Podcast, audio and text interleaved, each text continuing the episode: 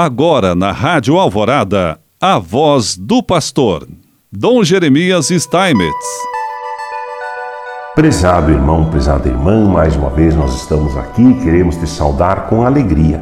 Nesse mês de junho, o mês das festas juninas, dos santos mais amados do nosso querido Brasil, nós queremos falar com você sobre a exortação apostólica Gaudete et exultate, ou seja, alegrai-vos e exultai, do Santo Padre o Papa Francisco, sobre a chamada à santidade no mundo atual, do dia 19 de março de 2018.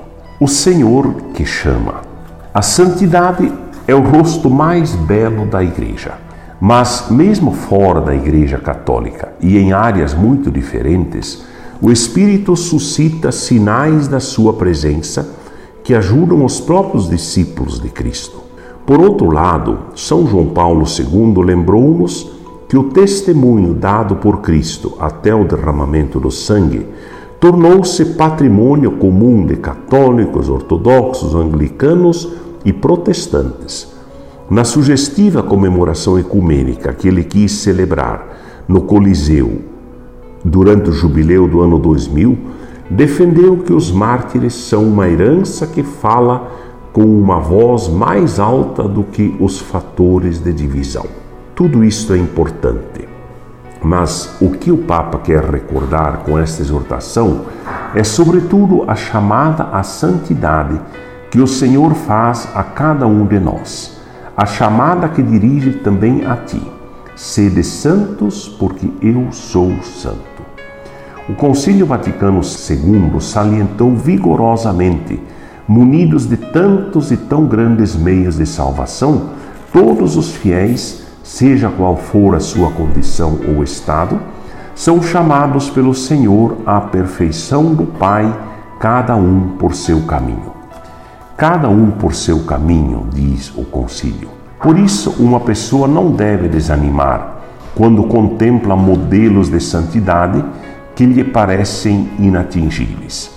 Há testemunhos que são úteis para nos estimular e motivar, mas não para procurarmos copiá-los.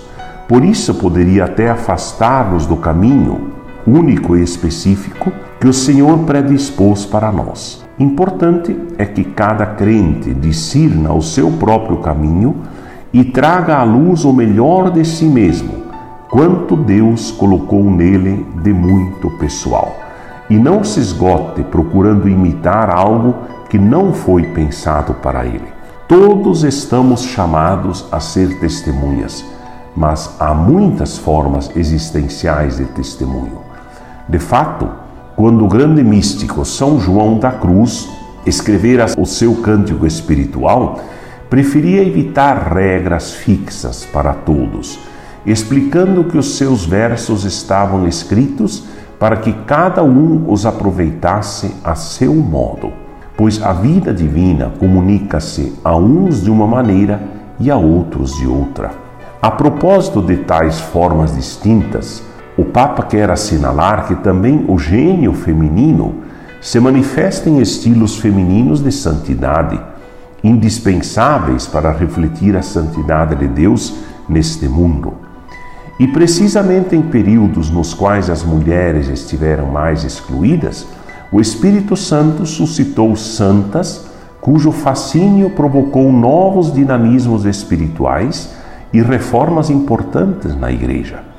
Podemos citar Santa Hildegarda de Bingen, Santa Brígida, Santa Catarina de Sena, Santa Teresa de Ávila ou Santa Teresa de Lisieux mas interessa, sobretudo, lembrar tantas mulheres desconhecidas ou esquecidas que sustentaram e transformaram, cada uma a seu modo, famílias e comunidades com a força do seu testemunho.